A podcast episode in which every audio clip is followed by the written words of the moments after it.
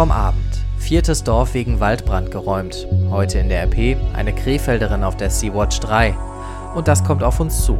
Das Postengeschacher in der EU. Es ist Dienstag, der 2. Juli 2019. Der Rheinische Post Aufwacher. Der Nachrichtenpodcast am Morgen. Mit Julian Trost, guten Morgen. Schön, dass ihr den Aufwacher hört. Heute bekommen wir besondere Eindrücke in das Drama um das Rettungsschiff Sea-Watch 3 und wir schauen, wie die Stadt Düsseldorf das Chaos im Rheinbad am Wochenende aufarbeiten will. Erstmal gucken wir aber nach Ostdeutschland. Bis nach Berlin riecht's nach Rauch. Das reicht eigentlich schon, um zu verstehen, wie groß der Waldbrand in Mecklenburg-Vorpommern ist. Auf dem ehemaligen Truppenübungsplatz bei Lübten kämpfen ab heute unter anderem acht Löschhubschrauber darum, das Feuer endlich unter Kontrolle zu bekommen. Dirk Zeitler berichtet für die Deutsche Presseagentur. Dirk, wie ist die Lage? Aktuell brennt es auf einer Fläche von etwa 430 Hektar. Wegen des unberechenbaren Windes kann noch keine Entwarnung in dem munitionsbelasteten und stark ausgetrockneten Gebiet gegeben werden. Im Gegenteil, am Abend wurde ein viertes Dorf evakuiert. Die Einsatzleitung wollte jegliches Risiko für Menschen vermeiden. Von den Evakuierungen sind nach neuesten Angaben etwa 650 Menschen betroffen. Es ist ein ehemaliger Truppenübungsplatz, da liegt überall Munition. Was bedeutet das für die Löscharbeiten? Das bedeutet, dass die Feuerwehrleute wegen Explosionsgefahr ordentlich Abstand halten müssen, nämlich 1000 Meter. Deshalb sind auch die Löschhubschrauber so wichtig. Zum Einsatz kommen auch Wasserwerfer. Laut Umweltminister Till Backhaus liegen auf dem Gelände nicht nur Munition und Granaten von Manövern, sondern auch große Mengen an Sprengmitteln aus der Zeit des Zweiten Weltkriegs. Die Explosionsgefahr ist also extrem hoch. Danke, Dirk. In der Rheinischen Post von heute gibt's auf der Titelseite erstmal diese überraschende Meldung. Die Polizei in NRW bekommt erstmal keine Taser. Diese Elektropistolen waren ein Wahlkampfhit für die CDU vor der Landtagswahl. Jetzt schiebt Innenminister Herbert Reul die Einführung der Taser auf die lange Bank. In anderen Bundesländern hat es in den letzten Monaten drei Tote nach dem Einsatz durch Taser gegeben. Das Innenministerium bestreitet aber, dass das der Grund für die verschobene Einführung der Taser in NRW ist. Vielmehr würden die Steuereinnahmen weniger stark steigen als geplant und darum wolle man erstmal andere Projekte umsetzen. Über dieser Meldung seht ihr aber ein Bild vom Rheinbad in Düsseldorf. Da musste am Samstag und am Sonntag die Polizei eingreifen. Zweimal war die Stimmung hochgekocht. Jetzt will die Stadt Düsseldorf das Chaos aufarbeiten. Bald soll es dafür ein Treffen im Rathaus geben. Auf Seite 3 lest ihr heute, was dabei diskutiert werden soll. Klar ist schon mal, dass die Stadt keinen Sicherheitsdienst für das Bad einführen möchte.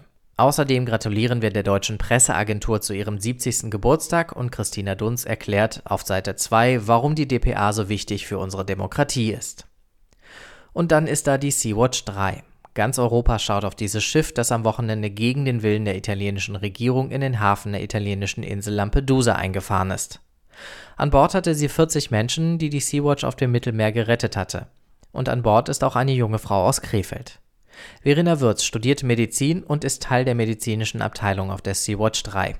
Sie hat Sven Schalli und Oliver Schauland aus unserer Krefelder Redaktion erzählt, wie sie die Lage an Bord des Schiffes erlebt hat. Als wir dann schlussendlich auch angelegt haben, haben wurden wir bereits erwartet von vielen Journalisten, von verschiedenen Menschen, die uns böse Parolen zugerufen haben, wie Tod den Schleppern, wobei das fast noch das Netteste war.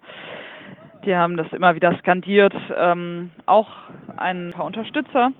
Das war natürlich schön, aber ja, vor allem halt ein riesiges Polizeiaufgebot und wir waren zu der Zeit schon völlig entkräftet. Es ging auf morgen zu, also der Morgen dämmerte schon wir hatten alle seit drei Tagen nicht mehr geschlafen. Verena Würz erzählt auch, dass die Kapitänin der Sea-Watch 3, Carola Rakete, jetzt die Verantwortung für eine Entscheidung trägt, die eigentlich die ganze Crew gemeinsam getroffen hat, nämlich nach zwei Wochen auf See und ohne eine Einigung der EU über die Aufnahme der Flüchtlinge trotz Verbot den Hafen von Lampedusa anzulaufen.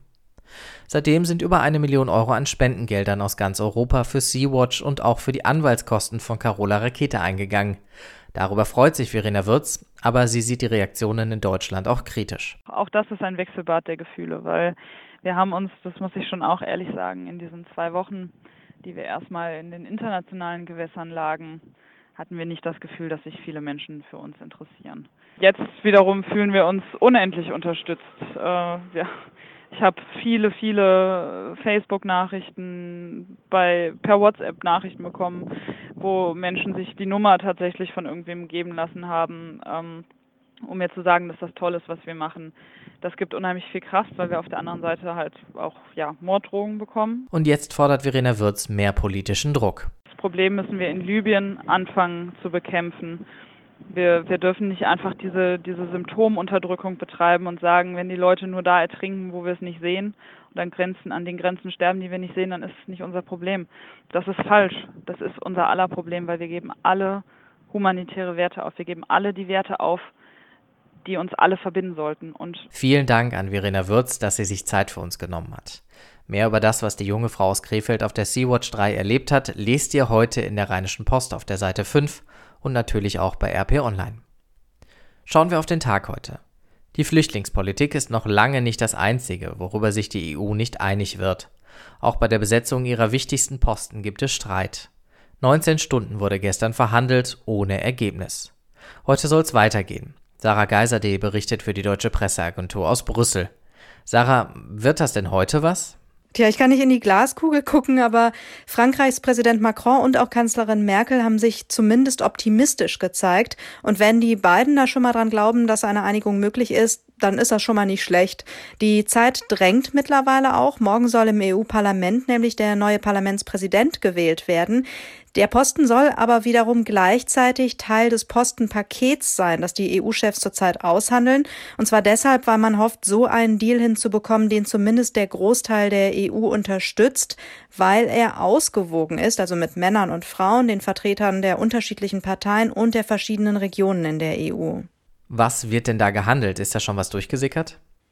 Also zwischendurch war hier in Brüssel die Rede davon, dass der niederländische Sozialdemokrat Franz Timmermans Nachfolger von EU-Kommissionschef Juncker werden könnte, der deutsche CSU-Politiker Manfred Weber dann Präsident des EU-Parlaments. Das hatten uns Diplomaten hier gesagt. Demnach sei der liberale belgische Regierungschef Charles Michel für den Posten des EU-Außenbeauftragten im Gespräch und als EU-Ratspräsidentin die bulgarische Weltbankvertreterin Kristalina Georgieva. Aber zumindest gestern waren die die Staats- und Regierungschefs von dieser Lösung ja ganz offenbar noch nicht überzeugt, denn sonst würden wir ja alle heute nicht wieder ins Gipfelgebäude gehen. Danke, Sarah. Das Wetter. Wieder ein bisschen kühler, bis 22 Grad, weiter aber viel Sonnenschein und nur wenige Wolken. Das war der Aufwacher für den Dienstag heute. Ich bin Julian Trost. Habt einen schönen Tag. Bis bald. Mehr bei uns im Netz www.rp-online.de